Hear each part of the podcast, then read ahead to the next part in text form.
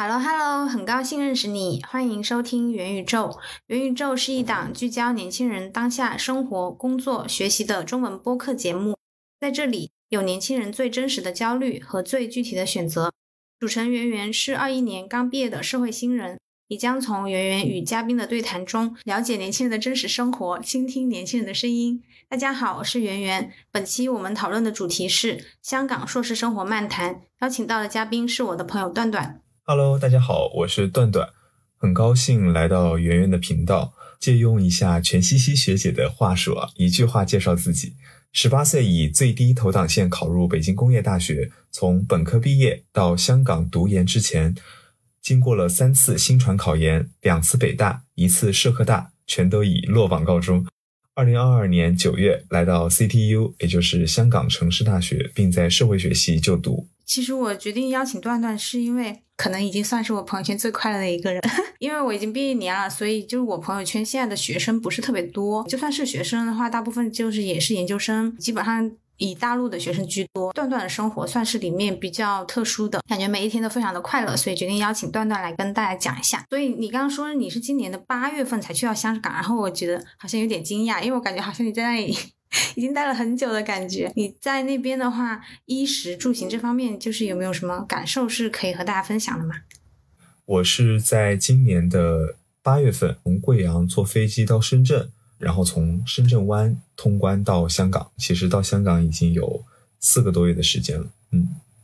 我在香港这边的确感觉到自己和。在内地的同学的生活状况是不太一样的。呃，我觉得香港有一部分的原因是因为这边可能疫情放开的比较早，但是呢，它也没有完全去脱离所谓的这样的一个社会管理的方式，就是这边还是要求生活当中必须要去戴口罩，大家的日常生活。可能还是能够正常运行的，所以我在香港这边读书，然后读研，我会觉得自己就是在除了学习生活当中，可能也可以去兼顾到自己的其他的像娱乐生活啊，或者说我的一些正常的消费啊。我自己的感受是，我觉得香港真的是一个很繁华的城市，它给我的感觉其实和深圳是有点像的。就像当时，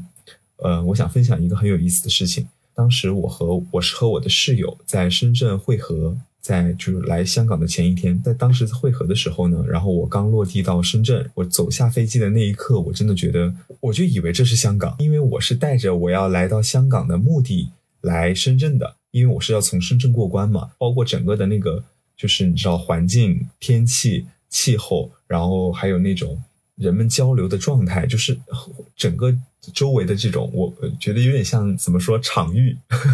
就有点像场域这种感觉，给我 让我一瞬间让我有一点觉得，嗯，我是不是已经到香港了？对，因为深圳和香港挨得很近嘛，所以也是就真的从那个深圳过关到香港之后，我才反应过来，哦，原来香港是这样子的，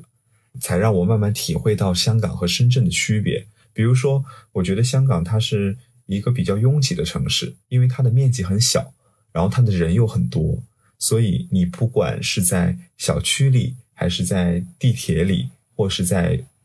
呃学校里，对我都会感觉有非常非常多的人，就是你无时无刻都感觉身边的人在你身边流动。刚才段段分享了一下他通过深圳到达香港的经历，然后也分享了一下自己觉得两者之间的一个呃非常强烈的相似性。想问一下，那你现在就是在衣食住行方面会有没有觉得有什么特殊的感受呢？有，嗯，一点一点说吧。因为我是南方人，所以我觉得香港的气候其实也是比较湿润的，所以我的穿穿的衣服其实可能跟我在贵州，呃，或者说我在深圳。这种我的感受是差不多的，因为它这边热的时间比较长，所以我带的衣服大多都是短袖。其实我经常在那种香港的商场里看到的，绝大多数就是一年四季。虽然我在这边没有待过整整一年啊，但是我发现我这四个月的呃这个购物经历告诉我，香港的像无印良品或者是像优衣库这样的商场里面，其实短袖是一直都会存在的。很有意思的一件事情是，现在其实已经算是进入了香港的冬季。但是你会发现，走在街上的人有穿羽绒服的，然后也有穿短袖的。嗯，这个我也挺有体会。我现在是在广州嘛，今天现在是十二月中旬、中下旬了，今天才是广州迎来寒潮、大降温的第一天。我也是南方人，然后我也觉得这样的气候非常的舒适。嗯，我刚来香港的时候，我会很吃惊，就是说为什么可能每个人穿的衣服的差别这么大？就是尽管在当时啊，在在很热的时候，我觉得也有不同的人穿不同的衣服。我发现这边健身的人很多，所以哪怕到了十二月份。就是很冷的时候，现在应该大概也就十度左右吧。但是我经常发现有很多人，就是健身的人穿的非常就是短袖短裤，所以我就觉得香港人这边好像很热衷于健身这件事情。这是我通过就是穿衣的风格，然后去了解到香港人的一种生活方式。因为在这样的生活当中，我在贵阳是很少见到的。嗯，健身它其实是一种中产阶级的生活方式。嗯，所以你刚刚提到香港和贵州，其实是非常有代表性的两种不同的经济环境，所以它会有这样的情况。对，然后我就去办了健身卡。我经常发现健身房里面大多数是男生，但是其实女生也有，而且不同年龄段的也都有，他们也都会有这种健身的意识。因为我所在的一个小区是这样的。我也是听我们的那个租房的中介说的嘛，然后他当时跟我们说说，其实住在这个地方的人算是香港的富豪了，因为他说你的月收入如果不能够达到十万以上，你是很难住到这，就是很难买到这里的房子的。这里的房子的确很贵。等一下，十十万港币还是十万人民币？应该是港币。哦，港币对人民币汇率是多少呀？现在是零点八九，是跟零点九差不多吧？哇，那也很高哎。对，那也得九万哦，就年收大概要到百万。对，年收入大概要到百万才能买到这里的房子。就像当时我们第一天来到这里，然后旁边的那个，嗯，他喜欢我们叫他姐姐，其实他已经有有两个孩子了。对，然后他在这边是公务员，然后他是四川人，他的他的丈夫是香港本地的。哦，他就跟我们说说这个地方，这个小区其实很贵。住的都是一些，我觉得其实只能算是中香香港的，也是中产吧，因为香港的工资其实也很高嘛。我自己的感觉是，我现在在香港读研，其实香港读研我的花销应该是本科期间的，我想一下，大概一点五倍到两倍左右。想问一下，既然就是这一个地段看起来还挺贵，当时为什么会选这里啊？是自己在网上像找一些呃租房软件呢，还是说有人介绍，还是怎么的呢？嗯，这也是有个特别有意思的经历，就是因为我，嗯，当时知道自己被录取了之后，就疯狂的去了解信息嘛。当时就是加了很多新生群，然后在群里面认识了一些同专业的同学。当时我们就是要去寻找这个租房的信息嘛。寻找这个租房的信息的过程当中呢，就有一个同学他说自己找到了一家中介，也并且有这个想法去跟我们一起同住，因为当时他是。那个不同专业的同学，他和我和我另外一个认识的是同专业的，然后他说可以考虑和我们一一块儿住。最后是他去找到了香港当地的中介，然后去跟我们分享了这个信息，就说，比如说我们当时在那个群里面，我们就会看，嗯，就是邀请那个中介啊去的约一个时间，然后然后我们一起视频来看一看这个房子的一些结构啊，包括的一些基础设施啊什么的，因为我自己不太个放心。不太放心这个事情，然后又自己本身也不能够来到香港嘛，所以我在小红书上找到了一个读港中文的学姐，她当时就有这样提供这样的一个服务，她就说可以帮还在内地的学生提前看看房子怎么样啊，比如说哪哪里有没有漏水啊，然后有没有什么设施是坏的呀，就是提前了解好，因为我们这个是要提前就是。交付定金的，就是在我们还没有来到香港之前，我们就要交付定金，所以我们就为了这个安全起见，或者说为了我们这个能够住的呃舒适一点，所以我就当时请了这个学姐，花了一点呃钱吧，其实也不贵，但是对，让她帮我们看了一看，然后我们当时也是通过这种微信视频的方式，然后看到了这个构造，看到这个房屋的构造，包括小区周边的环境，我们都觉得很不错，所以就。就敲定了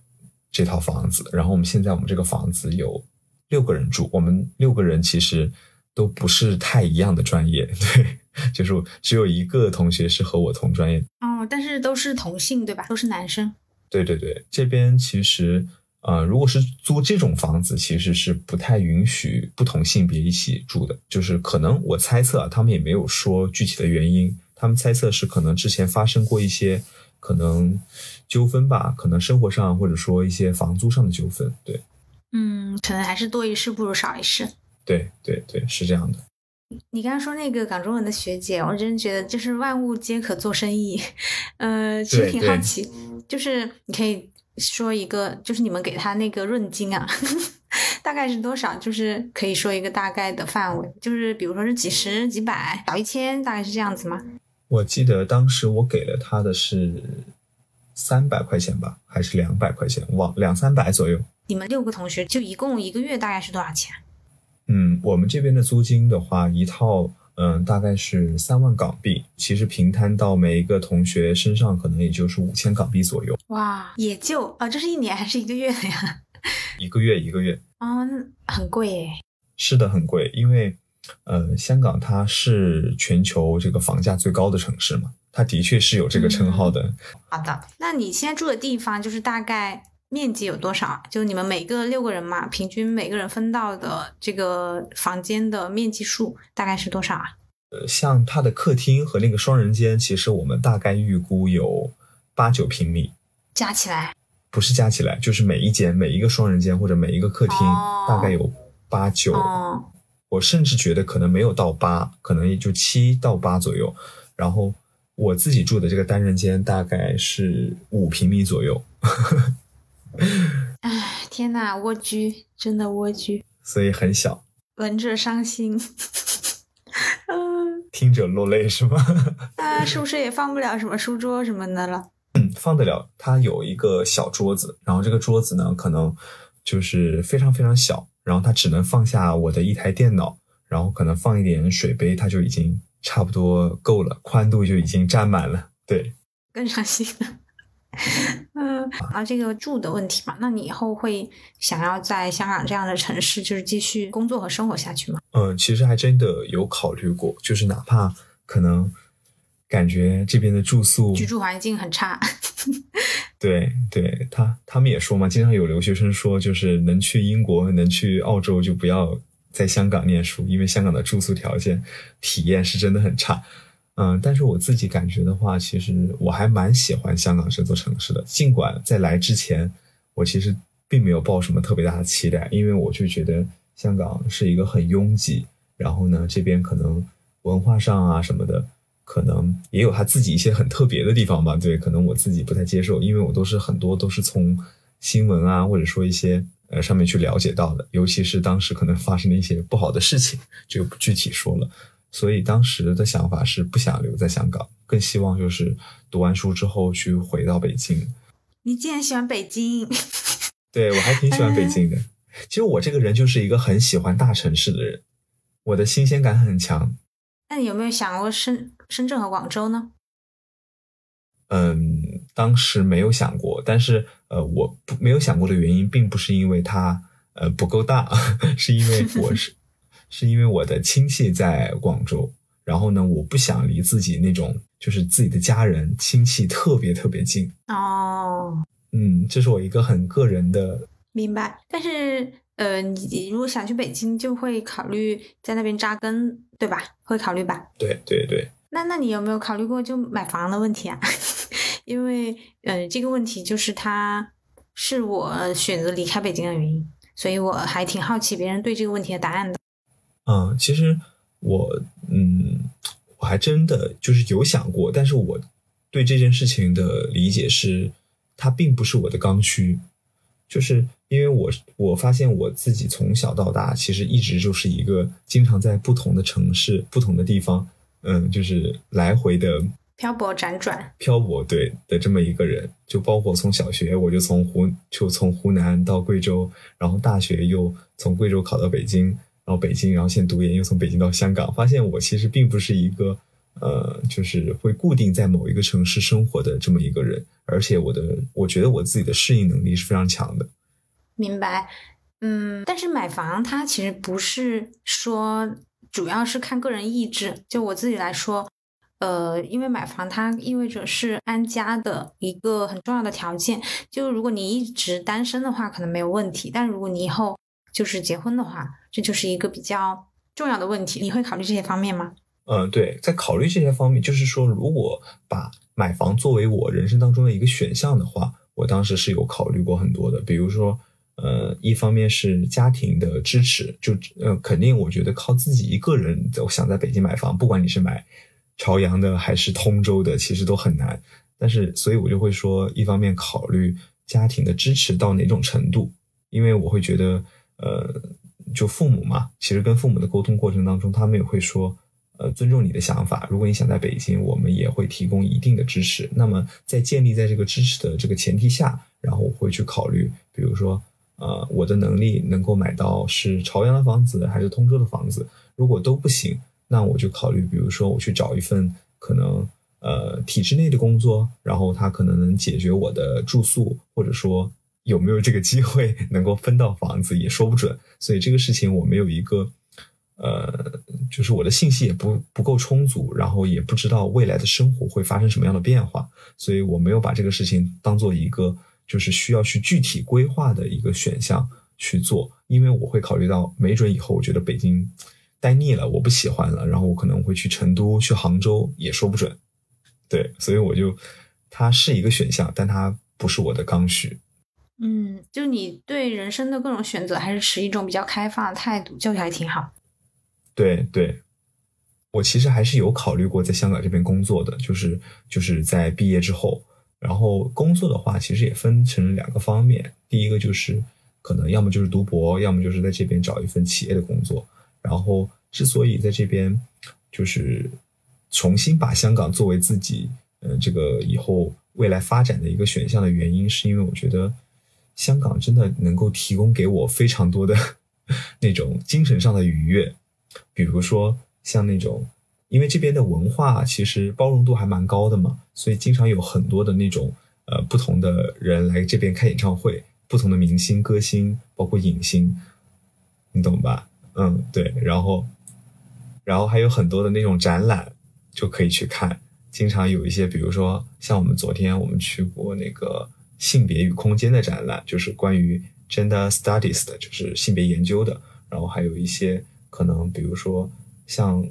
当地的一些文化，香港的一些历史的呀，然后包括还有中国内地的一些很多的一些元素什么的，在这边其实体现的也是很淋漓尽致的。就当时我们八月份来到这边，其实第一个过的节是中秋节嘛，我们就会当时我们就会想说，哎，香港，香港这样，因为因为以前是殖民地嘛，英国的殖民地，会不会就比如说更偏向于过西方的节日，而中国的节日就会很少，然后。其实没有，就是到了中秋节那一天，我们会觉得香港也是非常的热闹的，就是吃月饼啊，包括大街小巷全部都是月饼的广告，都有，其实都有，包括很多地方都挂着那种灯笼啊，然后还有可以看，就是那种灯展啊，然后去体验，就是这种香港的中秋节的文化，其实还挺有意思的。我们就会发现，其实这个地方是一个，呃，中西文化都，呃，都有的，就是交汇之地吧，融汇之地，所以。就是这个事情让我觉得，就是香港的确在很多方面，就是尤其在文化方面，其实是一个很包容的城市。所以这个这个这一点是让我觉得未来可能会打算留在香港工作的一个很重要的一个方面。当然，我可能从长期来看，比如说学姐刚才提到的这个买房的这个事情上来看的话，可能香港不会成为我的，呃嗯未来的一个选项，就是我。就是说，我在这边买房住下来，然后生活，我觉得很难，对。但是如果说从一个就是短期目标，就是如果我毕业了，然后你说在这边工作几年，体验一下这边的这样的一个生活节奏，这样的一个文化氛围的话，我觉得还是挺值得的。就是可以在这边待待个两三年，然后再回内地。那你在那边就是吃东西还习惯吗？就是他们可能偏粤菜吧，我也不知道，我没去过香港哈。其实我对香港的这个饮食上的这个印象是真的不多，因为我觉得这里和北京一样，都有一点都有一点饮食美食荒漠的感觉。呃，嗯，这边的夜市可能我还没有真正体验过，但是为什么我会说它它和北京有点像？其实并不是因为真的就是可能在菜系上我分的那么细，然后觉得他们两个什么不一样，而是觉得他们都作为一个嗯繁华的大都市，然后他们其实。其实你想吃的任何菜系都有，就是你想吃川菜也好，你想吃粤菜也好，你想吃呃各种你没有吃到的东西，比如说嗯烧烤也好什么的，其实它都有。但是就是你要真的去深究它的口味，就是去品鉴它的这个。其实因为我是一个西南人，就是贵州人嘛，然后在西南这边，你懂川菜是真的非常的，就是讲到这里都开始流口水，就是味道是很很重口的，就是我们吃辣呀、吃咸啊，对，都都是都是吃的很重的，对。然后我们就会觉得在香港这边。呃，想要找到一个很合自己口味的这样的一个川菜或者说湘菜，真的是很难很难。再加上这边的物价也比较贵，所以他吃东西的话，你会发现点了两三盘菜就可能会花，嗯，四五百块钱，大概到这个水平。嗯，我之前看到朋友圈有人在香港吃海底捞，好像就点了非常少的东西吧，好像就上千块了，就物价很高。嗯，那在那边，嗯，你们会自己做饭吗？嗯，其实刚开始室友刚开始一起住的时候，我们就还是经常自己一起做饭，就是谁去买菜啊，然后谁去呃做饭呀，谁去打扫厨厨房，都有一套很完整的分工流程。然后，然后自己做的饭，其实我室友他们，呃，因为有些是已经工作过两年的嘛，所以他们其实生活的这个能力还是挺强的。我我是一个不会做饭的人，但他们做饭能力真的很强，然后做的味道也还不错。但是后来因为我们自己。能够去学校吃饭，然后能自己去超市买的时候，就是对这个地方都已经很熟悉了之后，所以我们就慢慢就不，嗯，不自己经常做饭了，因为我们觉得能用钱解决的问题，不要花时间再去解决它了。对，厨房就用的很少了。嗯，在那边就是购买一些呃菜品的时候，它那物价贵吗？嗯，其实看你选择的那个，就是看自己选择的那个这个你买菜的地点。比如说，我们住的这个社区，其实附近有一个，也有一个那种街市，其实就是内地的菜市场了。然后我们去那边发现，其实菜还是挺便宜的。就是比如说，我们经常发现那边有那种，就是十块钱五篮，就是它是用那种小篮子装的，一一一篮一篮装的那种菜，然后你可以十块钱选五篮菜，其实还挺划算的。然后，但是如果我们去超市买的话，蔬菜会很贵。就是因为香港这边他自己是不生产蔬菜的嘛，然后所以它的这边的蔬菜非常非常贵，所以就是如果我们要去出吃蔬菜水果，大部分的时候我们都会去街市买，对，而不是选择去超市。然后超市的话，可能就会比如说经常买一些肉类，或者买一些鸡蛋，买一些呃，比如说一些速食的食品，比如说什么饺子、速冻饺子啊，然后。呃，可能汤圆啊，或者说一些面条啊什么的，去超市买的话还是比较方便的。嗯，你感觉在香港那边，他们就是城市的基础设施建设和内地，比如说像北京那样的城市比起来，或者说啊，就不比深圳了。你觉得就是是会更好，还是会稍微差一点呢？一方面是规划，还有就是它的一个，比如说道路的整洁度啊，或者是呃，比如说像你刚刚提到菜市场，其实菜市场是比较能够去。呃，看出这个城市的现代化水平的，像你就会有什么体会吗？嗯，我自己的感觉，其实我对这一方面的香港的印象还挺好的。就香港，它其实，嗯，真的能够照顾到，就是每一个日常生活当中的人的生活的环境的体验。对，它是真的能够做到这一点。就像我们住的这个社区里，虽然说它是一个，就是说啊，你需要月薪十万才能够。才能够买得到的房子，但是我会觉得，你像它的绿化呀，包括它的那个雨挡，你知道吗？就是我们每次从小区、从地铁都不说从小区，从地铁出来到小区，一直到走进我们的房间，我们都不会淋到雨。如果下雨天，因为它整个平台层它都会设置一个走廊，就是那种行人的走廊，然后它上面有雨挡，然后其实你不用带伞，但是你完全不会淋到雨。所以我会觉得，在这个方面做的体验真的非常好，包括他们的绿化，就是你你知道吗？我经常能在小区的那个平台层的那个呃，因为它中间有很多的那种树啊，然后包括花草，然后中间还有很多的那种水，就是它会设置一个那种很好看的那种水的那些呃一些小建筑啊什么的，然后我们会经常看到有很多的鸟，就是会在那个。那个那个上面去喝水啊，然后吃草啊，吃虫什么的，你就会发现，其实这个地方就是因为绿化做的足够好，才会有很多的那些动物 会跑来这个地方，比如说去生活啊什么之类的。然后这是我们小区，嗯，那会有 老鼠吗？啊，还有一些奇怪的，因为在呃那个亚热带吧。嗯，对对对，还真的有，你还别说，就是，但是主要出没的时间可能是在晚上，就是而且是在呃小区里，嗯我还真没有看到过，但是我会在那个街市上，就是或者说在那种大街上逛街的时候，啊那种还挺多的。嗯，会有蛇吗？嗯哦，你说到你说到蛇，我还我想起了他们在那个山上经常会看到，比如说嗯香港有一座很很有名的山叫太平山嘛，然后里面住了很多富人，然后如果你是呃那个叫什么爬山，就是你是徒步爬山的话，你还经常能看到蛇。但是我觉得这个事情虽然说很恐怖啊，就是你爬着爬着你会看到一条蛇窜出，但是我觉得这个事情间接证明了是你的自然环境保护是做的还不错的。但是我觉得它当中有一个很嗯怎么说呢？嗯，其实也不算问题吧，就是它因为它地方比较小，所以它的那些公路啊，包括那些呃都比较窄。嗯，没有办法的问题，这个是。对，这是没有办法的问题。但是又很奇怪的是，这个地方不堵车，所以 我不知道能不能反映一个问题，叫做呃这边的人的素质，或者也不是也不能说素质吧，就是因为这边可能法律的这个这个规范更严格，所以可能比如说经常就罚款嘛，哦。就比如说你什么在地铁抽烟啊，罚款多少，然后你从地铁，你知道他这边的地铁是没有栏杆的，它是没有围栏的，对啊，就很多很多地方，就是如果是那种很老的这种这种地铁，就是很早就开始修建的时候，它是没有围栏的，就是你很有可能就不小心从那个那个那个月台上，你知道吗？掉下去 的感觉。如果你从那个月台上掉下去，你要被罚款的，好像是五千还是一千五？啊，什么？这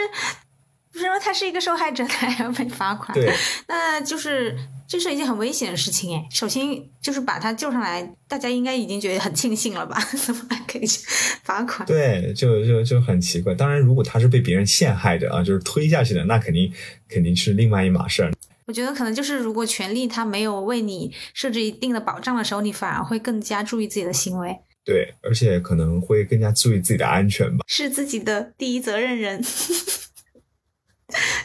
对，就自己是自己的第一责任人。然后你像我们，就是经常就是，哪怕有的时候可能，呃，就是上下上下这个车的这个人真的很多，但是感觉大家都真的很很有秩序，就是大家都会都会让先就是下就是在车里的人先下来，然后再一个一个上。对，就是这边的人确实，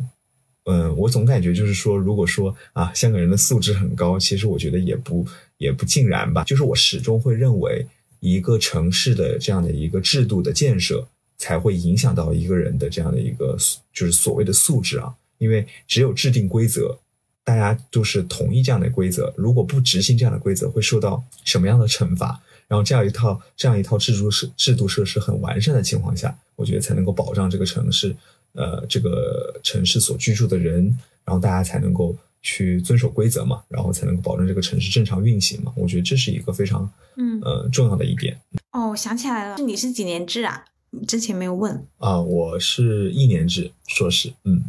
哦，那你现在就差不多要准备开始找工作了吗？明年明年几月毕业啊？嗯，对，因为我们的那个毕业的时间写的是十月份，所以可以，我们也是可以参加明年的秋招的。嗯，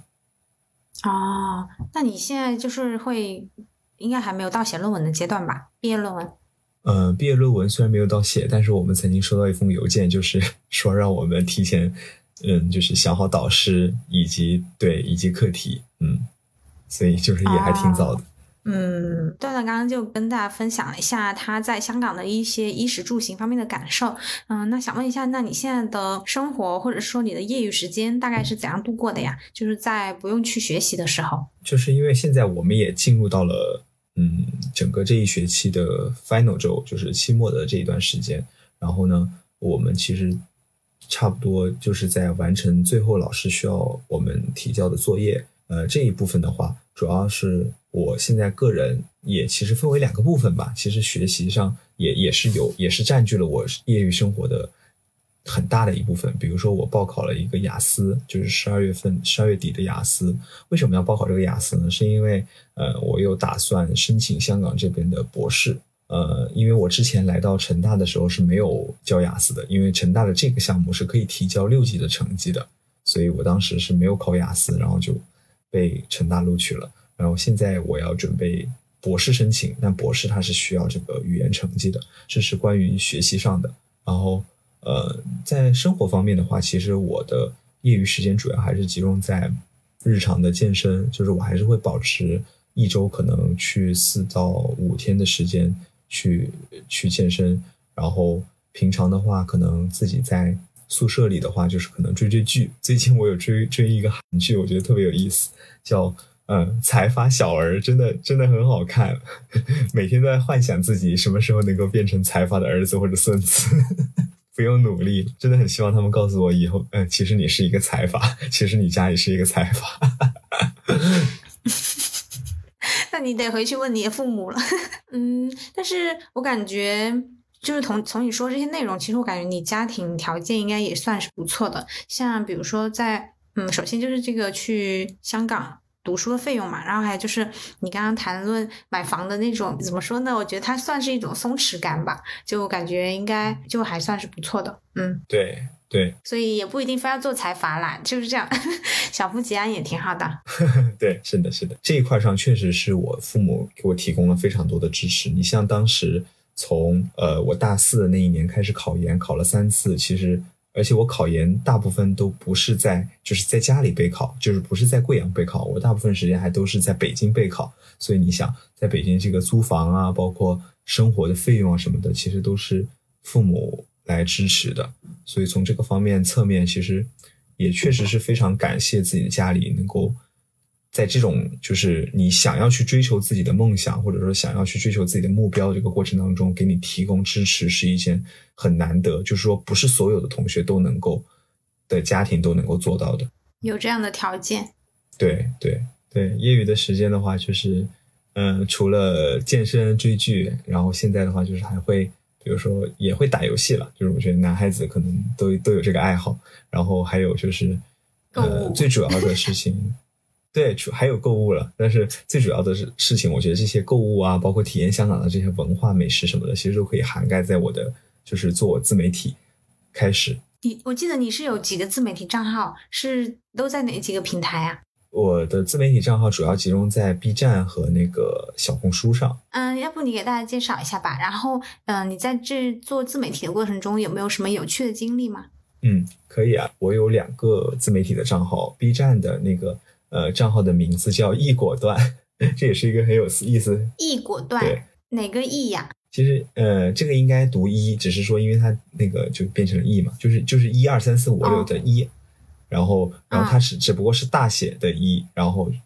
对，就是那个中文字的那个一，然后果就是呃把身体裹住的裹，然后断就是我的呃姓嘛，断。嗯，段落的段，我我给大家重复一遍啊，是。呃，繁体字的数字一的那个一，果是包裹的果，段是段落的段，在 B 站账号叫做一果段，真的很特别。对，然后当时想这个名字，其实 就是因为我觉得我可以联系为就是谐音，就是一锅端。哦，你想端什么呢？对，我就是想把那个粉丝一锅一锅端了，就是想吸引粉丝的这个感觉。对，就是好吧。对我很喜欢说这种臊皮话，你知道吗？就是就是想通过一种幽默的方式去呈现。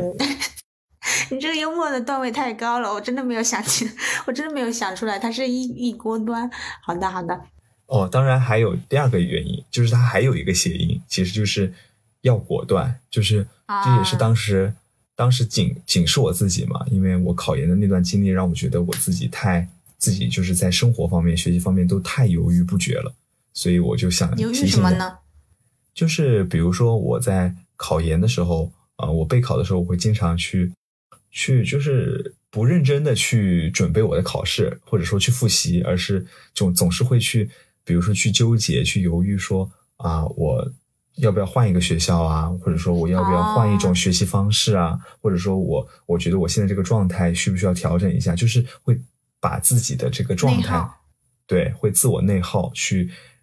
花费在一些无关紧要的事情上。所以经常，这我觉得这也是我考研这么多次可能总是结果不太好的原因吧。对，就是很多事情太想的太多了。然后我希望自己能够果断一点，所以我也是这个 B 站账号，就是给自己取了一个这样的一个名字。对，嗯，那你 B 站这个账号和小红书的账号发布的内容是一样的吗？其实如果是视频的话，因为我做的主要是 vlog 嘛，然后视频的话，基本基本上是一样的。但是呢，小红书和这个 B 站有一个呃区别，就是小红书上它可以它可以发图文的嘛。其实小红书也是一个以攻略，然后给大家方便大家薅羊毛，然后这样的一个著著称的这样的一个嗯新媒体的这样的一个软件嘛。所以嗯，我也会经常除了发视频，还会经常比如说分享一些攻略，不管是在。当时在北京的，可能北京的那那些我已经删掉了，因为数据也不太好。然后主要现在就是分享香港这边的一些攻略啊，或者美食的推荐啊，什么日常的生活啊，什么之类的。对，嗯，你小红书账号是叫什么呀？哦，小红书的账号叫小段没绝活，这个就很好理解，就是小段没绝活。对，这个就很有传播力了。对，这个传播效果应该会好一点。所以你那个 B 站账号就是以记录自己生活的一些视频居多，然后小红书的话就还有一些攻略的图文分享这样子，对吗？对对对，主要是比如说给那种呃香港的想要申请香港的同学啊，我也有写过一些攻略帖，包括在香港这边的日常生活啊，一些推荐啊，包括呃包括你，我还曾经发过一个那个呃香港这边打疫苗，就是那个可以这边这边是可以打那个辉瑞的嘛。因为辉瑞的效果也比较好一些，所以我还曾经把这个经历分享给大家。我没有想到他的那个阅读量、点赞量、收藏量会比我的 vlog 的还高，所以更加确定了小红书是一个对给大家提供攻略的这么一个一个一个一个地方。嗯。我感觉应该是因为这个疫苗，它这个事情它的受众实在是太广了，它是没有一个年龄性性别，呃，还有地域的限制的。而且现在疫情这个是一个世界性的议题，所以这一方面传播量是会更广。嗯，我嗯，你在就是做这些事自媒体的过程中，有没有什么特别有趣的事情吗？嗯，还真的有，就是我会觉得，首先说一个比较嗯。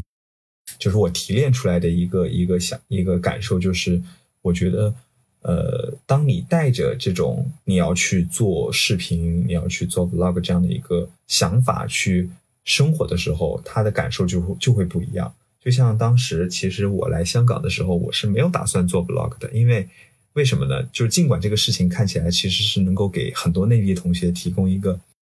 提供一些就是对于香港的想象对的窗口，但是。但是我当时没有去选择做这件事情的很重要的一个原因，是我还没有适应这里的生活，就是我对这里都不熟悉，所以在没有在不熟悉的这个状态当中的时候，其实我的安全感也好，或者说我的这种嗯社恐其实很强，就是对生活的掌控感是不太强的，所以我就不太敢去拿着镜头去拍摄我想要去记录的东西和生活，所以。那现在有好转吗？对，就是因为我在这边生活了三四个月之后，我就会发现啊，就觉得对一切都熟悉了嘛，所以也不会觉得对身边的人，包括我那些陌生人，包括周围的环境，甚至我刚来这样的时候，我不太敢一个人坐地铁的，因为我总担心啊，我自己不会说粤语，然后英语也不太好，我万一遇到什么事情了，我不好交流怎么办？万一我什么，比如说东西落在哪儿了，然后我还要跟那些。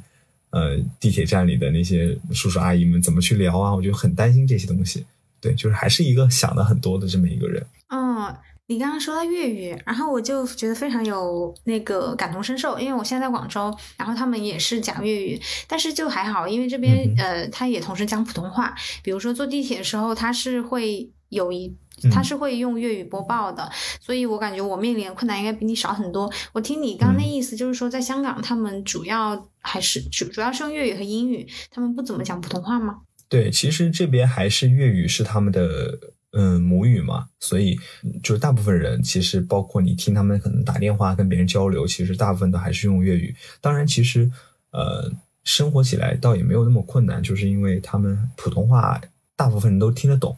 就是国语都是听得懂的，只是说说起来的话，可能每个人的水平差异是不一样的。就比如说，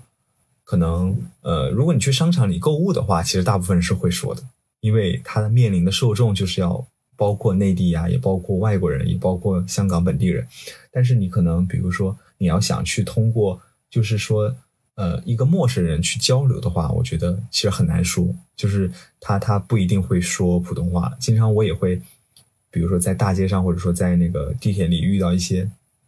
老太太或者说呃大伯什么的，他们会找我们问路，你知道吗？就看起来我们好像看起来很当地的样子，他们都会直接用粤语说。包括在电梯里，有一些人会很友善的去跟你聊一些什么东西，虽然你也听不懂啊，但是我知道他是友善的，然后我就会经常回复他们说，就是说 I'm，呃，要么就是 Sorry，I'm not local，要么就是不好意思，然后什么我不会粤语这种感觉，对。比如说，经常在银行排队的时候，有些老太太会想去跟你去。去聊一些他的生活的一些琐事的时候，然后你就会默默的听着听着，然后然后你就说嘿呀嘿呀，就是这种感觉，知道吗？就是假装自己听得懂。啊，太有共鸣了，因为我在这边也是经常走在路上就会有人就上来跟我讲话，呃，就比如说问路什么的，然后有时候去菜市场买菜或者是买任何东西，嗯，就对方一张口就粤语，然后我一般就是会。听他讲完那一句粤语，然后我就说对不起，我听不懂，然后他就会呃马上反应过来，就会用普通话来跟我讲话。我还记得有一次，就是我在公交车站等车，然后有一个大姐，她就上来叽里呱啦拿着一个手机。就比划，然后他说粤语，其实我没有听懂啊，但是我就知道他是要我给他拍照，而且我感觉这种就是很多呃，他们讲粤语的，只要听到你，他其实只要看到你脸上那种茫然的表情，或者是说看到你讲了一句话以后没有反应，他就会马上反应过来，自动的切换普通话，基本上这个时候就呃可以没有障碍的去社交了。你你刚刚说就是他们那个地铁，他们是连普一遍普通话的播报也没有吗？有的有的，他们这边也是播，会三种语言会同时都会播报的啊，哦，对，就感觉还挺有意思。那你在那边就是待了嗯四个多月，有没有学会一些粤语呢？就除了黑呀黑。嗯，对我有学过几句，比如说，经常你在路边，不因为这边很很拥挤嘛，然后大家这个节奏也很快，然后你会我有的时候无意间碰到别人了嘛，然后你会。会说，比如说不好意思，然后他们这边会用用两种方式吧，一种是说就你就说，哎，就是内地的那种不好意思嘛，比如说粤语就直接说唔好意思，唔好意思，唔好意思，嗯，然后其实我觉得更常见的应该是说那个唔该唔该晒啊，对吧？我刚刚就是想说唔该呀，但是我又觉得他好像是谢谢唔该，对对，其实它有很多意思。它就是也包括不好意思，也可以包括谢谢。母乖的意，就是感觉像是那种，就是比如说我们进电梯，我们说请让一下，母乖也会这么说。然后比如说你去健身房，你把那个你的月卡给他，然后他，嗯，他也会说，就是我我我们也当然我们也可以说，就是什么母母乖呀什么的，这些就是它有一种它的意思，其实包。包含的还挺广泛的，就是那种不好意思、谢谢，然后客气了什么，这些都都是好像含在这个这个语言当中的。对，包括我听到那个呀，那个经常我看听音乐的时候听那个杨千嬅，因为他是香港人嘛，让他讲那个在演唱会说说了一段什么祝天下有情人终成眷属啊，然后说了一段之后，他也会说一句唔该晒，然后这种其实他他的包含的意思还挺多的。嗯嗯，跟大家分享一下我在广州。待了一年多，然后学会的粤语吧。嗯，首先呢，我每天早上到了公司啊，遇到同事要说早晨，就是早上好的意思。我也觉得他们这个很玄幻啊，就是他用两个字表达了三个字的意思。然后到吃饭的时候呢，就要说 say 饭，就是去吃饭啦，走啊。就我经常对我同事说走啊。然后下班的时候呢，就是搂班。然后他们这里下车叫搂切。嗯，对，搂切。我不知道我说准不准啊。嗯。嗯，然后你刚刚说那个嗯该，还有一个呃比较明确的，如果表达谢意的，叫是多姐多姐多姐。哎，我应该说的很不标准，就是多谢多谢。嗯，然后还有就是，如果别人别人对你说谢谢的时候，你可以说嗯塞哈嗨，就是不用客气。哦，嗯，这就是我有限的粤语了。然后我之前就在软件上也学过一些，呃，比如什么冰斗啊，呃，我得给老 C 啊。还有什么？呃，洗鸡排瓜，还有那个蒲雷，你知道蒲雷是什么吗？我不知道哎。蒲雷是普洱茶，是不是很玄幻？还有哈搞，因为我在软件上学的粤语的第一节呢，就是一些食物，就是教你怎么去点早茶的，所以学了一些食物的名称，但平时不太用得上，平时用的比较多就是那几个，呃，早上好，去吃饭啦，下班了，概括了我的一天。哦，嗯，主要就是这些。确实就是有这样的这样的一个粤语的交流的环境的话，其实其实学起来应该还挺快的。嗯，不好说。嗯，我觉得是如果想学的话会快，但是有一个问题就是在于周围讲粤语的人，他们讲粤语的时候会很快，很快，他们讲的太快了，而且他们有。就是粤语，它有很多分支，有什么潮汕话啊，然后广州话呀，对呃，什么英德啊，又不同，就感觉他们互相之间也不太听得懂的，有一些。嗯，我感觉能学会那个 TVB 里面讲那种就已经很不错了。但是，呃，感觉有一个如果有目的性的去学会比较好，如果只是当娱乐去学还是比较难的。就像看了很多韩剧，也不一定会说什么韩语一样。对对对，要有目的性的学。我就是说，如果是想学的，然后又有在这样的一个环境当中，就是你不要怕说，其实是还挺容易学会的。嗯，就至少日常的吧。哦，我想起来还有一个很常用的粤语就是“妹啊”，我每次说这个，就别人就会觉得很好笑，我也不知道为什么。就是 呃，可能就像北方人看南方人看雪一样，呃，像这个粤语地区人看那个讲普通话人讲粤语，可能也是一种乐趣吧。我感我感觉，呃，就是我们这种非粤语作为母语的人去讲粤语，就有点像那个呃不分平翘舌的人，他去讲话的时候，他意识不到，就你自己真的听不对对对出来，听不出来区别的。是的，一些粤语苦手的烦恼。听起来你还挺适应香港的生活的，那你会考虑争取拿香港户口吗？对，但是我自己的想法是我有点想拿北京的户口，就是我原来的计划。北京户口确实很值钱，我觉得是可以去尝试的。嗯，但是北京户口它同时也是一个束缚。我看过一些例子，他们很多人他为了拿这个户口付出了非常大的代价，或者是说。还有一些人呢，他还有非常短的时间，他就可以拿到这个户口了，但他却选择放弃。这这里面是经过了很多的纠结的。然后，嗯，我感觉你可以上网去搜一些相关的这种帖子，去看他们到底是怎么想的。因为我觉得很奇怪啊，就你都不愿意为了一个房子束缚你自己，你怎么会愿意为了一个户口来束缚你自己呢？是因为觉得它很难拿，所以会想要吗？哎呀，我其实很多东西都是比较主观的，就是我做很多事情都是有一些带有自己的那种想象，对对，其实有一点想象，有一点是关于自己的价值的那种判断的。就拿拿户口这件事情来说吧，其实我会觉得，就是我对自己的家里总有一种对父母的这种给予，总有一种愧疚感。亏欠感对，啊，或者说除了这种亏欠，其实更重要、更深层的是，我总有一种就是想要证明自己的那种愿望，那种那种价值，对愿望和价值追求在里面的，就是我会觉得像香港户口，就是因为它不是所有人都能拿，所以我才想拿。就像包括像考北大也是，也并不是所有人都能考上，所以我才会非常想考北大。当然，北大当然也有一些别的理由，但是我是说我的那种精神内核，就是在一种怎么样去能够证明自己的价值，怎么样才能够让别人觉得我和别人不一样，或者说我是我是厉害的那种感觉，你知道吗？所以我就会觉得，通过北京户口也好，甚至我现在的想法已经转成了，就是说，我想想在香港这边读博，然后通过在这边读博，然后再工作两年拿香港的户口，就因为我会觉得香港的户口可能某种程度上比北京户口更难拿。还是北京难一点吧，因为我之前看到有一个通知啊，是香港那边出来的，他说就是清北，还有一些我忘了，他有一个排名，只要是那个排名里面的学校，呃，毕业生到香港工作就可以获得香港户口。对他也是要经过这样的流程，他只是说就是新北的他能够直接拿到这边的工签，但他同样的也在在这个地方工作几年才能够拿到长香港的长居的户口。哦，原来是这样子。对啊，如果你在北京已经是清北了，你硕士毕业，你只要找到一份正常的国企，那其实也就可以拿到北京的户口了。就是如果你是清北的，你当然在哪儿拿户口其实都不太难了，就是只是说各地有各地的要求。就像我觉得在香港，如果你在这边读了博士，其实你是香港的博士，你去北京拿户口和在香港拿户口的难度，我觉得也没有差多少。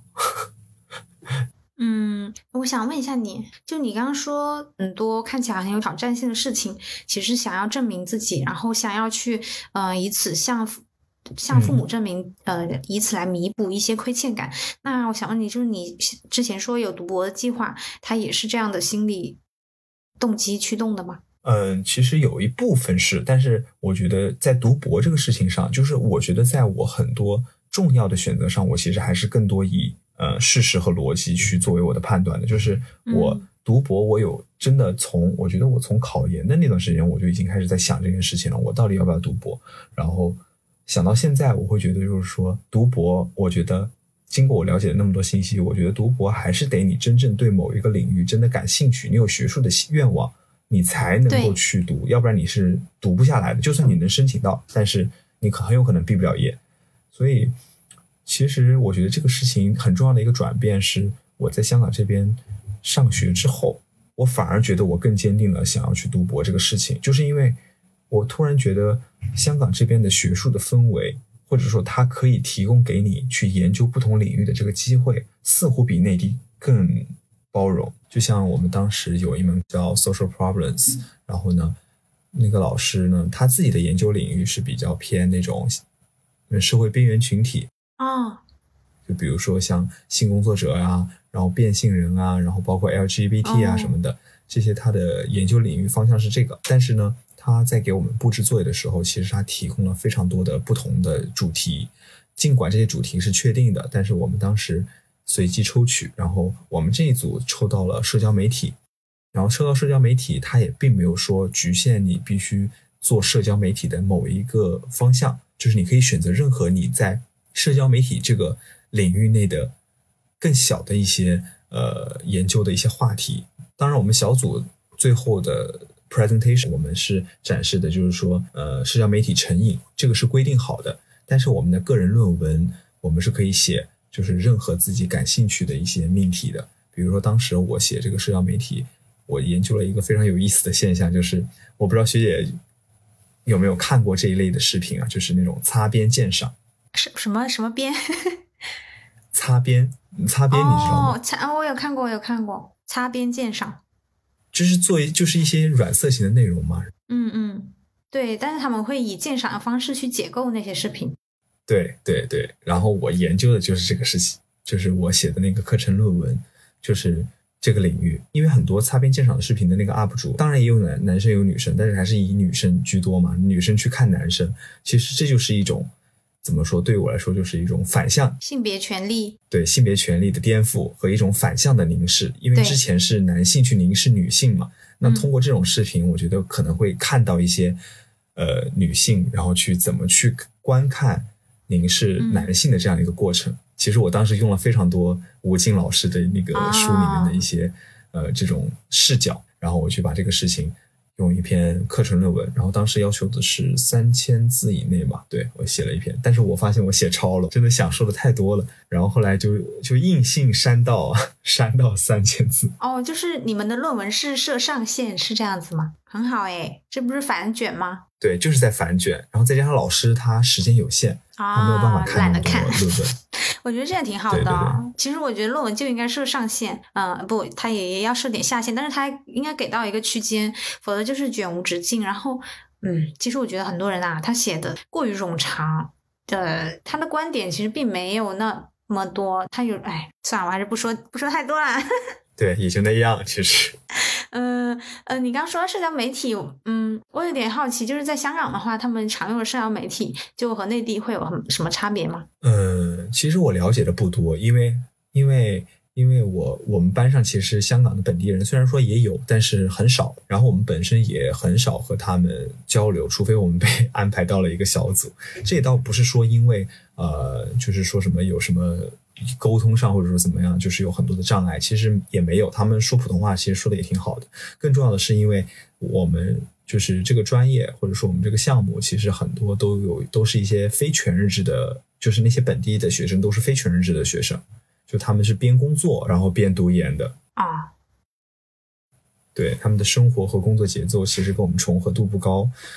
但是在了解这个，就是在做做这个课题的时候，其实我们也有了解一些了。就是比如说，他们用通讯的话，他们是很少用微信的，就是大部分用微信的都是内地的学生嘛。然后他们用的主要是像那个那个 A P P 怎么念我都忘了，就是 WhatsApp 还是什么，就是 WhatsApp，就是这个这个它其实就是一个很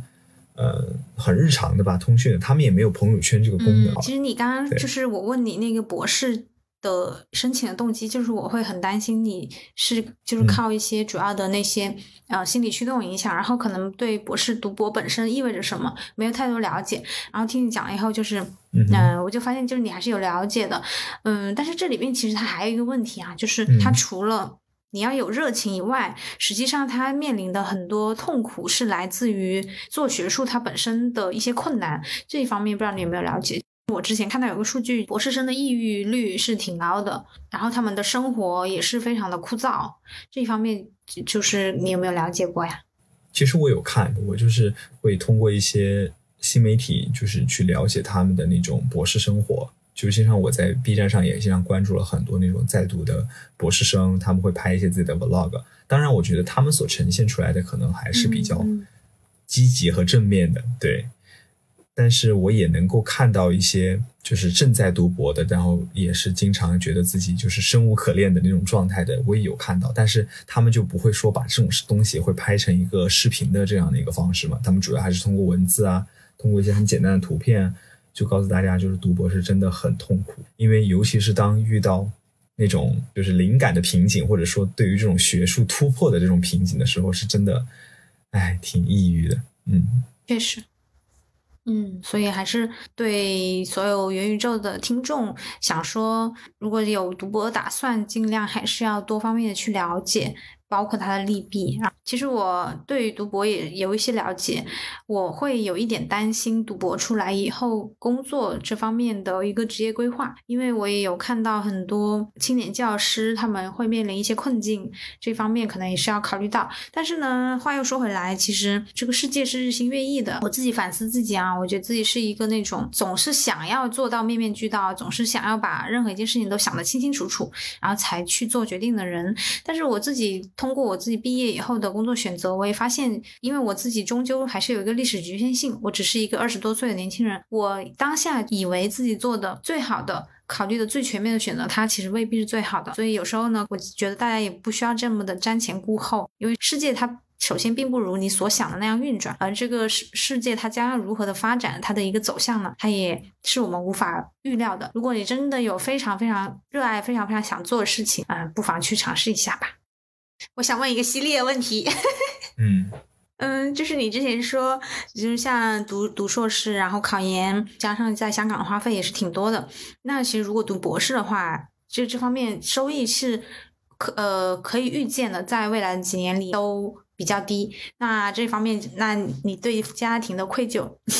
难道不会更重吗？嗯，其实不会，因为我有了解过，就是香港哦，奖学金是不是挺高？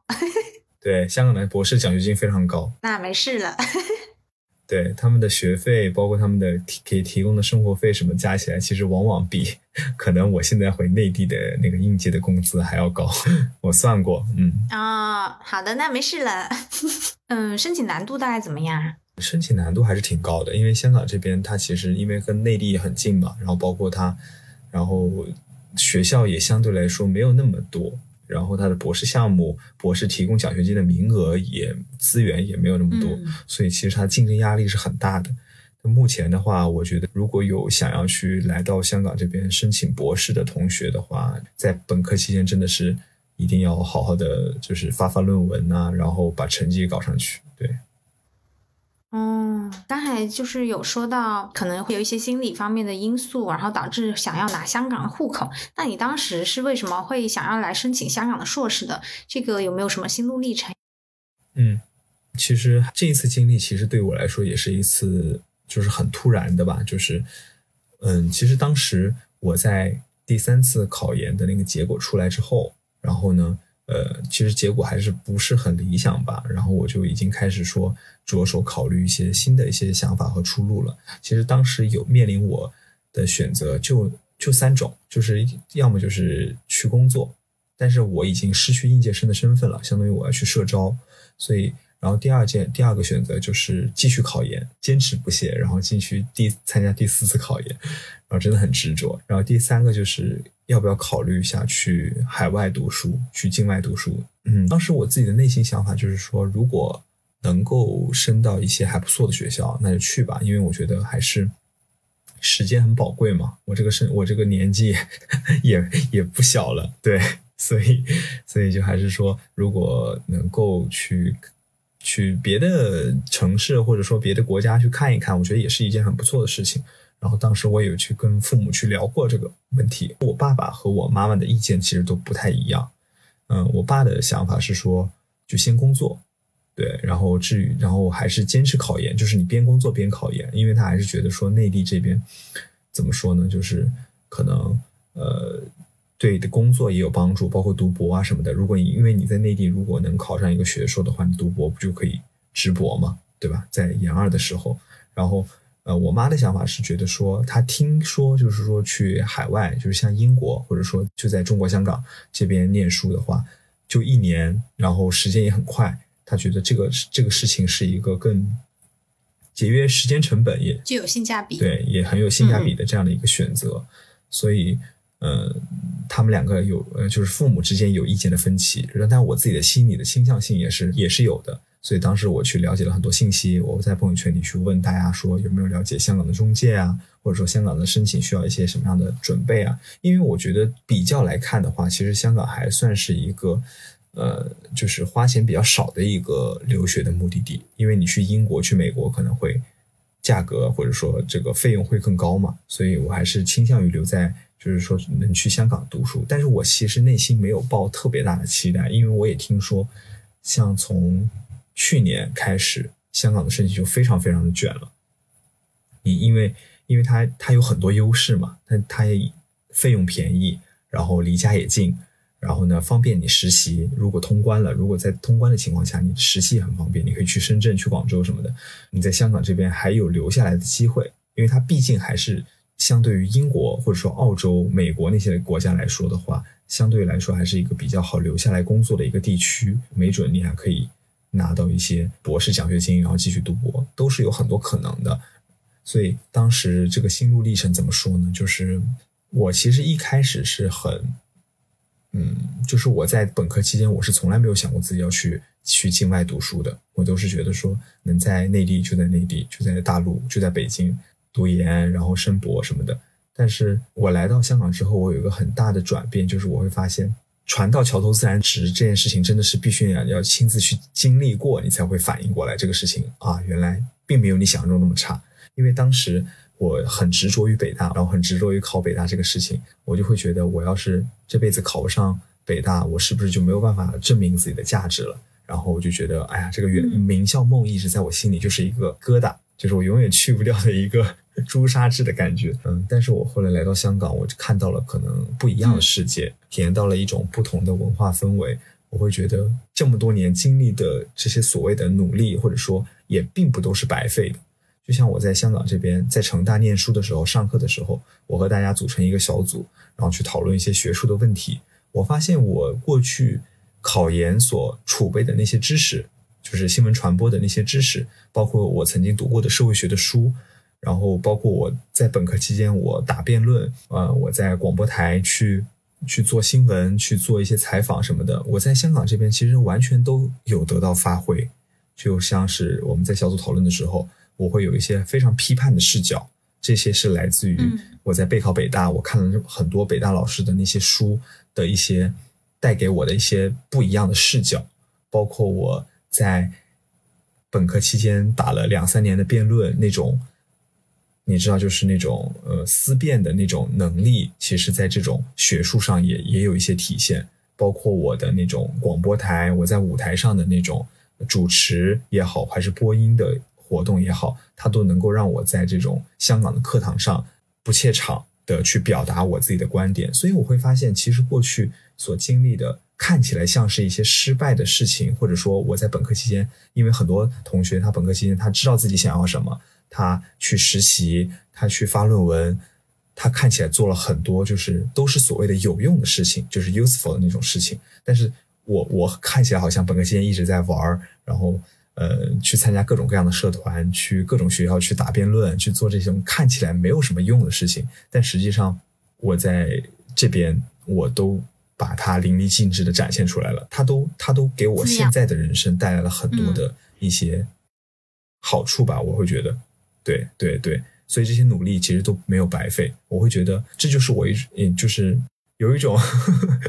就是就是那种升级打怪的那种状态，你知道吗？然后到现在我就会觉得，嗯，自己确实是有成长，然后自己的自己的这种各方面的能力都有得到提高，然后自己的才华也能够在这样的一个舞台上得到展现，我觉得还挺好的。我觉得听你说这些，就觉得就特别为你高兴，因为我也了解你之前是备考北大的，就是那种执着，其实我可以感受到。然后因为我自己。我自己在考上之前也有过同样的类似的心情，我感觉就是刚刚听你讲完那些，想到了一句鸡汤，叫做“嗯，世上没有白走的路，每一步都算数。”嗯，对。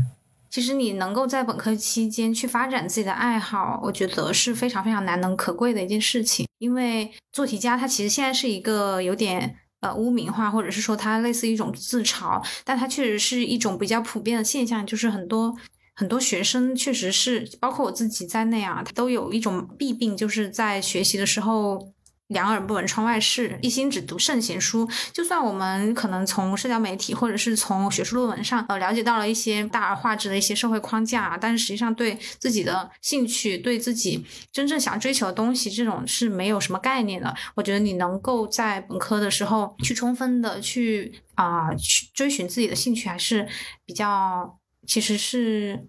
甚至我觉得它是一件很令人羡慕的事情。然后你现在也终于在呃合适的时机去体会到了它给你的滋养，我觉得也是很好很好的。对，对我我有这样的感觉。所以其实呃，我也想跟本科的现在还在刚刚上大学的本科的这些学弟学妹分享一下我自己的这种建议吧。就是我自己，尤其是经历了这些东西以后，我的一个想法就是，我觉得大家其实顾。就是明确自己的目标，或者说提前做好自己的对于未来发展的规划，是一件非常重要的事情。但是我觉得也不要去呃束缚于这个逻辑框架里面，就是我一定要在大学里面去明晰自己要干什么，然后现在就要马上的去马不停蹄的去做实去做实习也好，去发论文也好。就是我我学社会学，我一直就是很喜欢韦伯，我就会觉得我们大家不要去局限在那个工具理性的那个框架里面，我们还是要。学会平衡好自己的生活和学习，而不是光去把很多的东西、精力、时间去聚焦在一些目的性很强的东西上面。就包括我会觉得，本科期间，尽管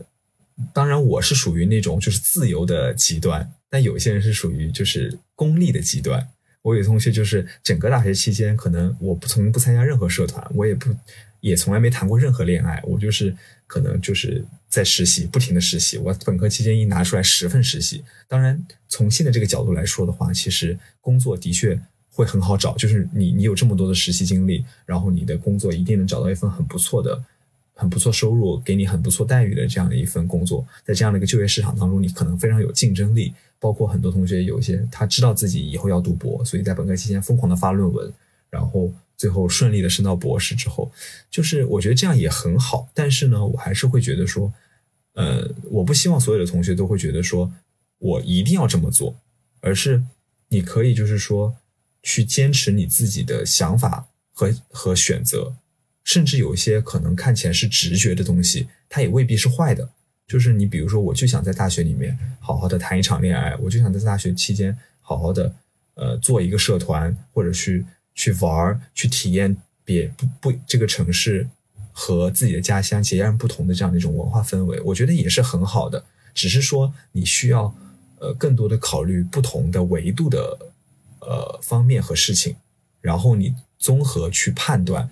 我需要做什么。然后在这种情况下，不管你是去玩也好，还是说你去真正有目的性的去做一些事情也好，我觉得都是没有问题的。所以就是说反思和实践是都不能少的，这是我的。呃，对本科生同学的学弟学妹的一些建议吧。我也不知道是不是自己为了那个自洽，啊，我其实很多时候都会在后悔，就某一件事情可能他没有做好。我以前很长一段时间有这样的状态，然后现在就是可能越来越自洽了。我就会跟自己说呢，嗯，因为我从小的生活环境啊，接受的教育啊。它就决定了我塑造出来就是那个样子。就面临那个抉择的时候，我就是会做那个选择。所以，如我站在现在的角度去批评曾经的自己，它对于我来说是不公平的一件事情。对，而且正是因为我做错了那些选择，或者是我曾经做对了那些选择，他们共同才塑造了今天的我，才会有我现在这样的反思。所以说，就是我们经常上课的时候会说某个人物他有他的历史局限性啊，他不能跳脱出他那个时代。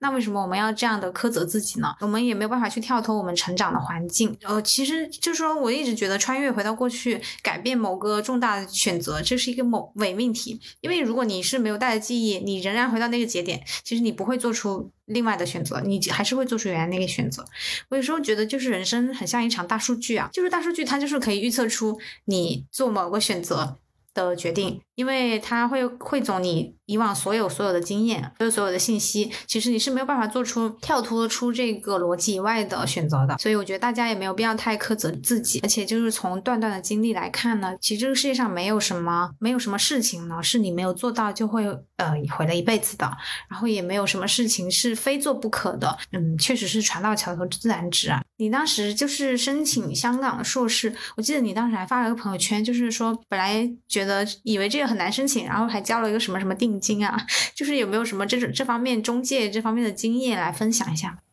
啊，可以啊，可以啊。我我在我的小红书那个小段没绝活上也有去分享过这个事情，如果大家有兴趣可以去看一看。然后我简单说一说吧，就是呃，其实我一直觉得，如果呃你要申请的是像香港或者说像英国这种英联邦的国家的一些嗯学校的研究生，其实。大多数情况是不需要中介的，其实中介反而是可以为我所用的一个资源。就是我当时是这样的，就是因为我，嗯，我父母其实虽然说就是就是我家庭虽然条件还可以，但是也不是说对这些对这些就是所谓的什么中介，他说五万我就给他五万这种状态也是很就是也是没有到这样的程度了。所以我当时还是尽可能就是说有什么方法可以节省成本。后来。在我了解这个过程当中，我下了一些软件啊、app 啊什么的，然后都是有关于留学的。然后你知道，你当你下载了那些软件之后，你就会收到很多那些中介的电话，就是那些机构或者说公司的那些留学中介的电话。然后呢，我觉得就是大家可以其实利用起，就是他们给你的一些免费信息，然后你做一些综合判断。比如说你去选校，然后他就会给你，他就会简单了解你的情况。他打电话的时候，他会问你说。啊，你是哪个学校？你的均分如何？然后，然后，然后他会问及你自己想要申请的专业什么的，他就会给你做一些推荐。然后这些推荐其实就是你可以保留下来的一个信息，对。然后你就可以综合判断。当然，你要了解不同的中介啊，因为现在的中介行业，留学中介行业呢，它有一个很大的问题，就是它为了留住自己的客源，就是为了能够赚到钱，他会给你一个非常高的期待，就是比如说你的。呃，举个例子，比如说我的水平只能够到香港城市大学或者说香港理工，但他会告诉你说啊，你是有机会冲到港大的，你是有机会升到 UCL 的，你是有机会升到什么美国多少的学校什么的，就是他会给你一些甜头，让你觉得你跟着他，你就能够。升到很好的学校，然后他很专业，然后他能够帮到你。其实我觉得这个，呃，大家就是要有自己的判断，就是这些中介其实就是为了赚钱，因为他们现在这个行业其实是非常的，嗯，有点黑吧？我觉得对，有点黑。嗯，所以他们，你一方面对也也是有点哦，那像申请文书这种呃比较专业性的内容，也是可以不用通过中介自己完成吗？虽然网上是有很多经验啦，但是会不会节自如果拜托他们，会不会节约一点成本、时间方面的东西？呃，其实写文书这个事情，其实我会觉得，呃，看你要申申请的国家和地区吧。如果你要申请的，就像我刚才说的那些，像英国、澳洲和像那个香港地区这样的一些学校的话，我觉得你的文书主要是要。去建立你自己的个人经历和他们的课程设置的一个联系，什么意思呢？比如说，你像当时申请成大的时候，他有，他会，他每个学校的官网和每个专业下面，他都会有告直接告诉你这个课程提供哪些内容。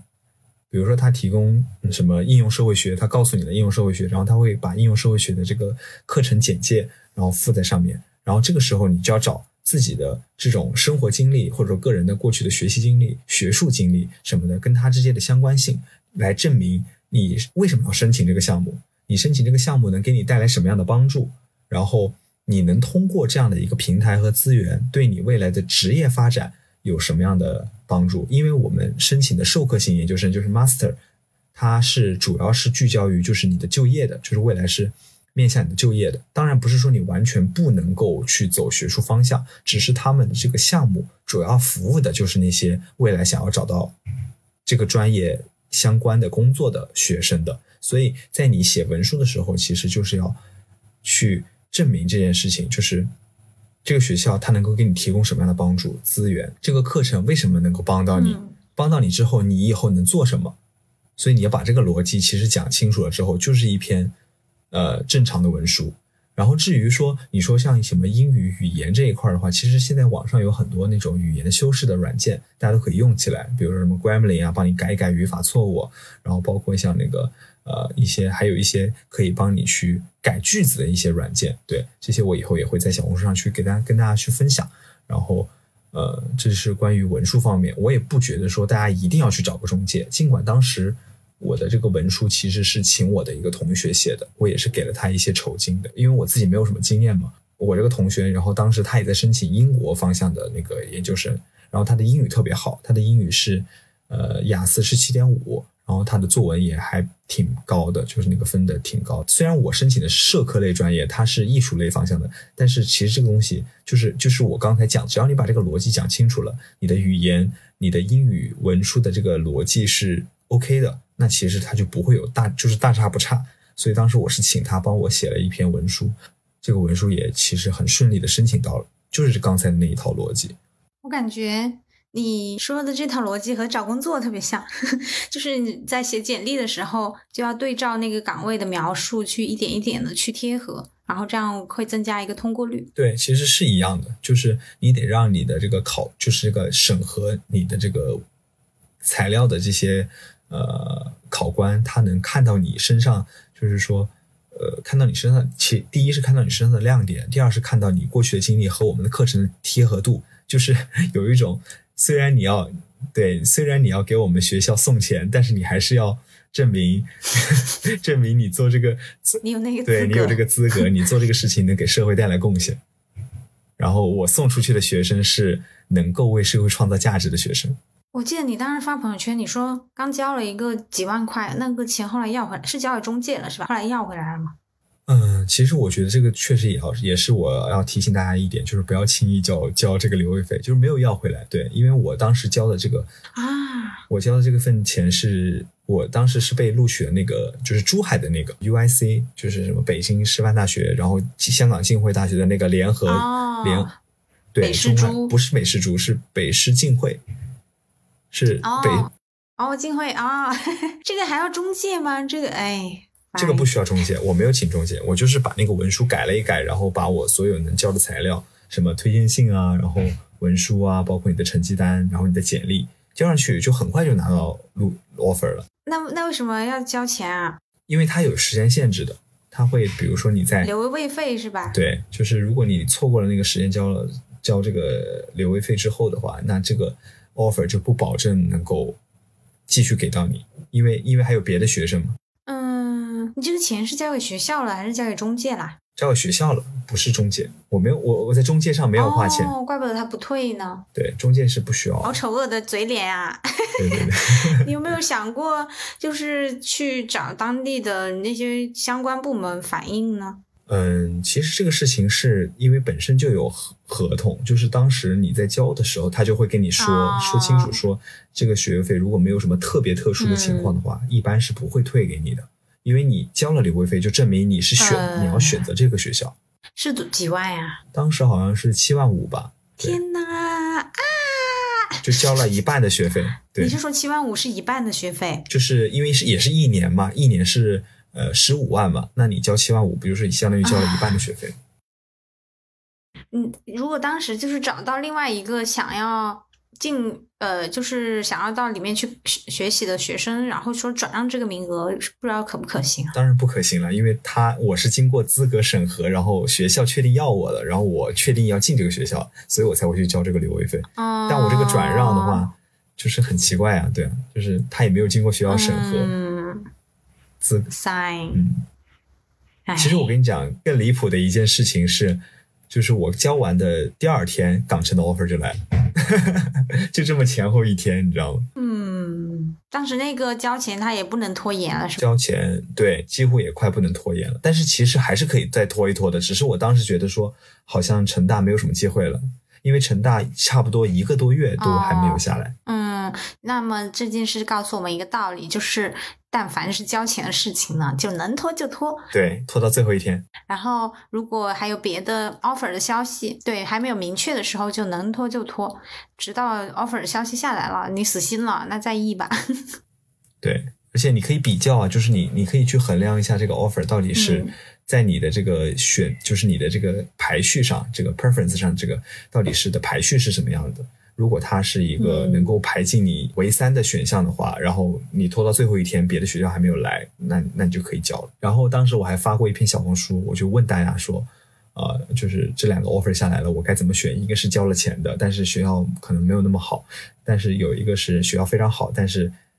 offer 下来了，然后我该怎么选？大部分的人都是建议我去成大，就是说他们说成大和 UIC 的这个 之间的距离，没法比呀、对，确实是没法比的，所以就还是、我还是去成大了。嗯，说到这个，就是也没有问，就是你在成大读书的话，一年的各各方面啊，呃，除了租金的费用，它光是学校收的费用加起来大概有多少呀？嗯，除了我的这个房租的话，我觉得学费加上你的生活费这些杂七杂八的加起来，可能大概有二十左右吧，就是二十万人民币左右。因为我们的学费是差不多是十三万人民币，然后那其实一年的生活费其实可能六七万也差不多了，看你的消费水平吧。感觉这个学费其实和国内有一些专硕也差不多了，有些专硕也是要这样的。对啊，所以这就是为什么香港留学这么卷的原因。很多那种考研失败的同学都选择申请香港这边念书了，因为它的价格也不算特别高。你你现在一个星期大概几节课啊？呃，我现在一个星期，呃，我这学期是五五节课，就工作日的每一天晚上七点到十点一节课。哦，我就白天不上课啊，哦，怪不得你白天都那么快乐。对，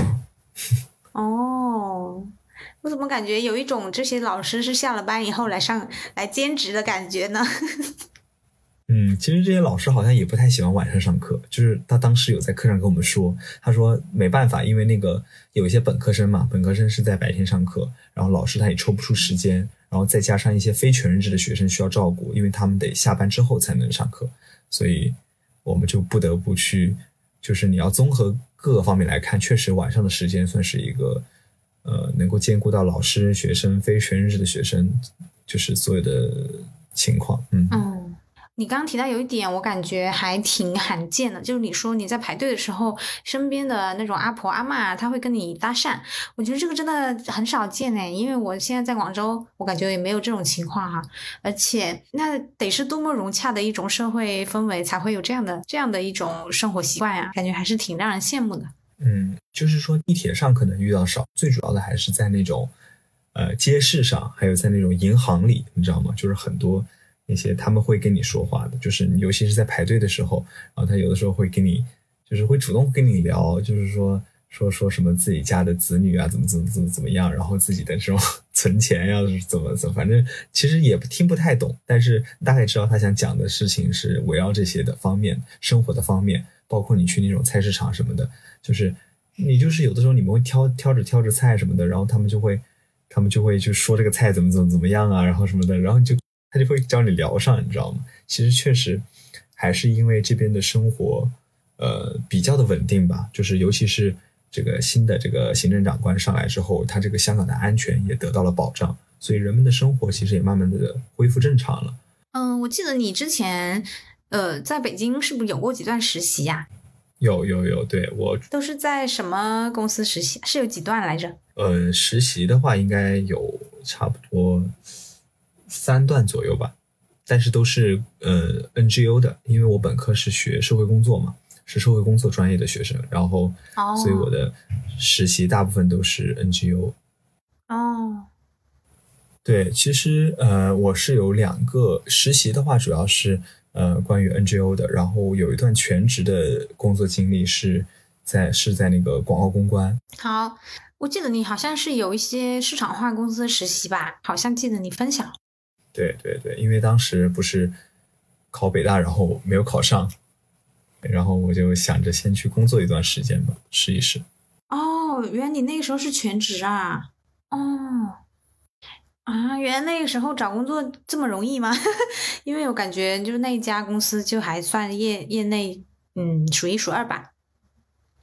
对，那个时候是二零二一年。其实我觉得广告公司，嗯，它它不是很挑专业，他还是看你的，更多的是看你过去的一些在学校里的经历啊，包括你自己曾经做过的一些事情是否跟他们的那种想要的需求、岗位需求是匹配的。对，然后我我当时其实面试了很多，就是我在找一份全职工作的时候，面试了很多公司，包括有一些甲方，就是一些很品牌快销的一些品牌。包括呃一些就是也有一些乙方，就是最后我去就是我去工作的那家公司，然后后来我还是去选择了乙方，就是因为我觉得就是如果你能够在乙方能够锻炼出自己的那些能力的话，那你去甲方的话会很会更更上手会更快，然后你的对吧？你的薪酬也会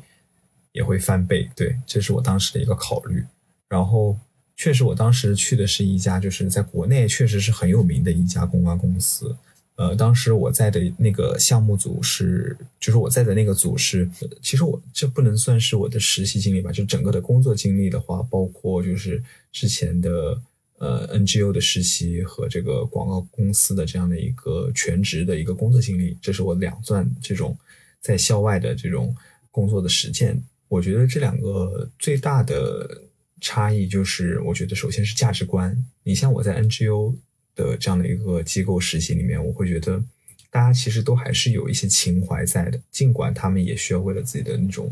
生存啊，机构的这种运营，不断的去可能去挖掘一些资源，然后去建立一些什么客户关系啊什么的。但是它其实本质上跟广告公关它的这种商业模式还是差别挺大的，因为。你像广告公关，它其实最主要就是营销，然后要赚钱，然后要就是一个接着一个的项目，然后每个项目它的节奏都非常快，因为尤其是你要做这种广告什么的，你要紧跟得上时，就是这种现在社会的热点，然后你做的任何一个，就是你要创造出不同的媒体形式，然后去展现这个品牌的一些嗯价值点什么的，所以其实再加上我之前可能是在乙方吧，所以我觉得这种。工作或者说这种就比较被动，因为你作为乙方的话，你是为甲方去服务的，甲方是给你钱的人，所以你可能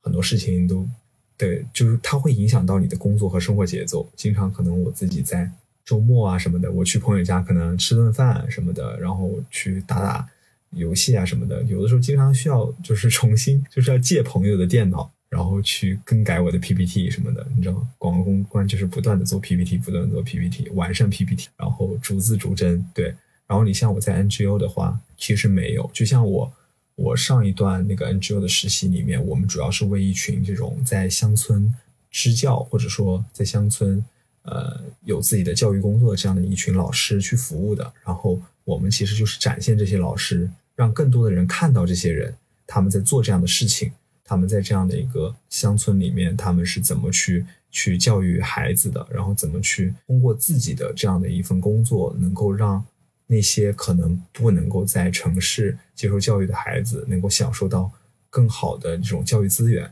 所以我们做的工作主要是，因为我在的是新媒体部，所以我就会写一些人物稿，然后去写开就是设计一些活动，比如说母亲节啊、教师节啊，或者说一些儿童节什么的。我们虽然说我们我不能够跟他们面对面的这样的一个建立这种社会关系或者这种这种联系，但是我们在这种线上，我们就会为他们就设身处地的去为他们去考虑，他们能够跟孩子产生除了学习之外其他的怎样的互动。所以其实你要从感受上来说，我觉得价值肯定是 NGO 更有价值，因为 NGO 本身就不是为了盈利而去去工作的，对，去运营的。然后，但是你像广告公公关的话，其实相比来说，它的这种薪酬的增长空间肯定是相比于 NGO 更大的，而且它起薪其实本身也比 NGO 高。NGO，我记得当时我在 NGO 实习的时候，带我的那个学姐她跟我说，她说，嗯，NGO 就是一帮还有热情对一帮理想主义者，一帮还有情怀的人情怀的人在做。就是说，如果你对这个事情完全没有任何的价值偏向的话，其实你很难在 NGO 继续待下去，因为他给的东西，他给的钱实在是太少了。就是你每个月可能最多也就是五六千块钱工资，然后你你想你在北京这样的城市，不管你是硕士还是本科生，其实差别不大。硕士可能给你七千，然后本科就给你五六千，对吧？然后你想在北京这样的城市生活，都不能给你的生活带来什么实质性的改变。但是确实是有价值的，你能感受到，就是他给你的反馈，就是那些你服务的对象，他给你的反馈，真的是会让你觉得很温暖的。就当时我在写给一个，就是一个四川的少数民族的一个老师，他就是，呃，他他虽然没有读大学，他读的是专科吧，然后就就回到一个乡村，然后参与到了这样一个国家的这种支教活动当中，然后后来我就给他写人物稿，我觉得我还是挺用心的。然后发在那个账号上，其实那个账号上，呃，阅读量很低，你知道，关注这样的账号的人其实本身也很少。然后呢，阅读量就很低，但是他给我的反馈就是他切切实实有被感动到，也真的觉得自己做的事情是被别人看见了，对吧？其实你想，我我我是之前是在广告公关，那他们的那种热度一爆就是什么几千万、几亿，对于他来说，这篇文章可能也就是一两百、两三百的阅读量，但他竟然会觉得说，我做的事情有被别人看到。所以整个这种这种这种反思会让我觉得这两种不同的行业给我带来的冲击感是很强烈的，而且它的反差感很大。所以我也很难说，就是如果我也很难说我抱着这种热情，因为我觉得 NGO 里面我还听到一个信息，就是说 NGO 里面很多也都是北京的本地人，他们也有很多去海外读了硕士的，对他有这个经济基础在，他在北京也不需要买房，他也不需要什么北京户口，他来这个地方做事情就是。一方面是情怀，另一方面是他们的工作和生活都是能够保障的，都是能够平衡的。对，所以，所以他们对于他们来说，就是兴趣就是可以成为工作呀。但是你要对于大多数外地的同学来到北京上上大学的同学来说的话，你你如果的工资不能够达到北京的平均月薪水平的话。那他们怎么生活？他们不可能抱着一腔热血去工作吧？我觉得很难。所以我的实习经历就是就是有这样的感受，就是未来可能要参加工作的同学，就是权衡不光是自己的兴趣和价值，另一方面更重要的是你的经济基础如何，它是否能够支撑起你的热情，这个东西很重要。你像我了解到的事情是，哪怕是清华的博士，因为我有认识一个清华的朋友，然后他是博士嘛，然后他的实验室。都是博士，就是一堆清华的博士，他们的最后选择的工作都是不一样的。你像有些是选择了走走学术，你想他们实验室前前后后这么多人，只有一个人选择了继续去高校里面工作，然后剩下的有去互联网的，大部分都去了互联网，然后还有一部分去了什么像工业的嘛，就是什么汽车的呀，像像什么还有银行的，对这些，我觉得每个人选择的那个原因都不一样，有些可能。因为需要以后可能照顾家庭，需要在北京买房，在北京落户，所以他自然肯定会去选择这种给钱更多的，比如说互联网，它能给你几十万甚至上百万的工年薪，它就能支撑起你未来你的孩子要在这个地方接受教育，然后医疗资源什么等等一系列的。那有些他可能家里面经济有是有经济基础的，反而才会去选择做学术，因为学术的工资肯定是不如你去互联网的。甚至去银行的，对，就在高校里面的那个你刚开始的那个工资，我觉得大家还是要去平衡，不光是你自己，还是还有整个你的背后的社会关系、你的家庭所能给你带来的一切，甚至有些可能还要回老家什么的，所以这都是需要去思考的。嗯，我觉得在谈及很多经济问题的时候，你表现出来的那种从容，是因为。家庭的经济基础，它给你带来的一种，嗯，其实我觉得算是一种松弛感，就是你对很多事情，你并不需要焦虑，也不需要紧张，因为你知道有就会有人给你托底，所以其实是还挺难得的。呃，那我们来聊最后一个问题吧。其实疫情也持续了三年嘛，然后在这个过程中呢，就你也从内地到了香港，你感觉在这个转变中，生活有没有发生什么变化呀？嗯，其实有还挺多的变化的。除了就是说，你可能在这种呃你自己独立一个人去来到这个地方，然后你身边可能没有你熟悉的朋友，也然后你也没有你家人的这种陪伴。当然，在北京上本科的时候也是这样啊，但是我还是会觉得说，因为这里的文化环境包括语言环境有不同，所以你在香港这边生活，其实还是会遇到一些挑战的吧。因为我自己是一个对于怎么说呢，就是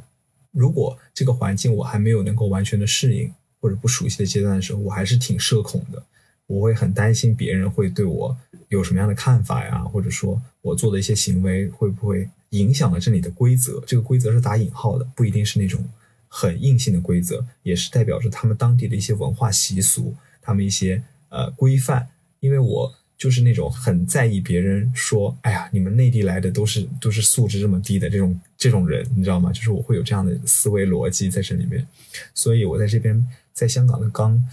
刚刚生活的这一两个月当中的时候，其实我都还是有点战战兢兢的，就是我对这个城市，嗯，感到有一点点，其实还真的有一点恐惧，就是我会担心我我作为一个外来者，就是我来这个地方到底会不会对这里的人或者对你这里的社会带来一些什么负面的不好的印象。所以，因为我自己觉得自己一直是一个比较幸运的人，我经常就是很容易就是。嗯，在一些社会可能比较动荡或者说比较不安定的时候，然后去成功避错开了错开了这样一个呃区域。呃，从小到大都是这样，就是包括什么贵州发生凝冻洪水，包括北京的那个疫情最严重的时期，然后包括什么香港那段二零一九到二零二零那些很不安定的时候，其实我都不在。就是我只要什么地方发生什么事情，我就不在那个地方。包括像那个疫情期间，我在北京。我也就是一心一意的备考，我也并不关注就是外面的事情，两耳不闻窗外事。然后我就只只在备考。我在内部学校内部的话，其实还是正常能够生活，然后偶尔出去玩也没什么问题。当时我还在闲暇的时候，也还经常去过了几个别的城市。二零二一年的时候吧，好像那会儿去了什么宁夏呀、苏州什么的。那会儿我觉得还没有。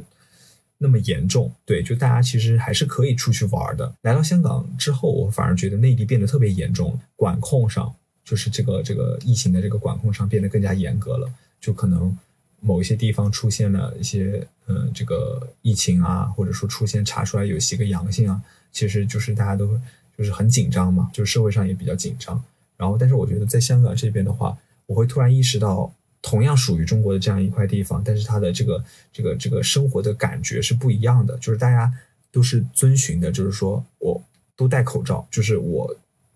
去哪里只要是公共场合，我都会戴口罩，因为不戴口罩也会罚款。对，所以